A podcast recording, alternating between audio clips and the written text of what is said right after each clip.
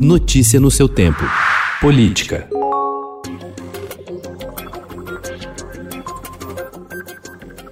A bancada do MDB escolheu ontem a senadora Simone Tebet para disputar a presidência do Senado. A decisão foi tomada um dia depois de o PT anunciar apoio ao candidato do DEM, Rodrigo Pacheco, em uma aliança que chamou atenção, porque o senador tem o aval do presidente Jair Bolsonaro. Desde que Bolsonaro acertou com o presidente do Senado, Davi Alcolumbre, o respaldo à candidatura de Pacheco, os governistas do MDB traçaram outra estratégia.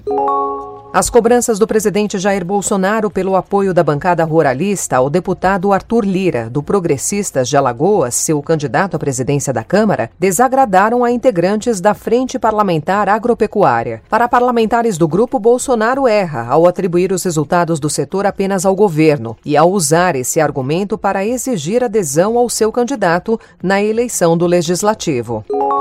A Polícia Federal, o Ministério Público Federal e a Receita Federal deflagraram ontem a 79ª fase da Lava Jato, que investiga crimes de corrupção, fraudes licitatórias, organização criminosa e lavagem de dinheiro envolvendo contratos da Transpetro, subsidiária da Petrobras. Dois filhos do ex-ministro de Minas e Energia e ex-senador Edson Lobão foram alvos de buscas.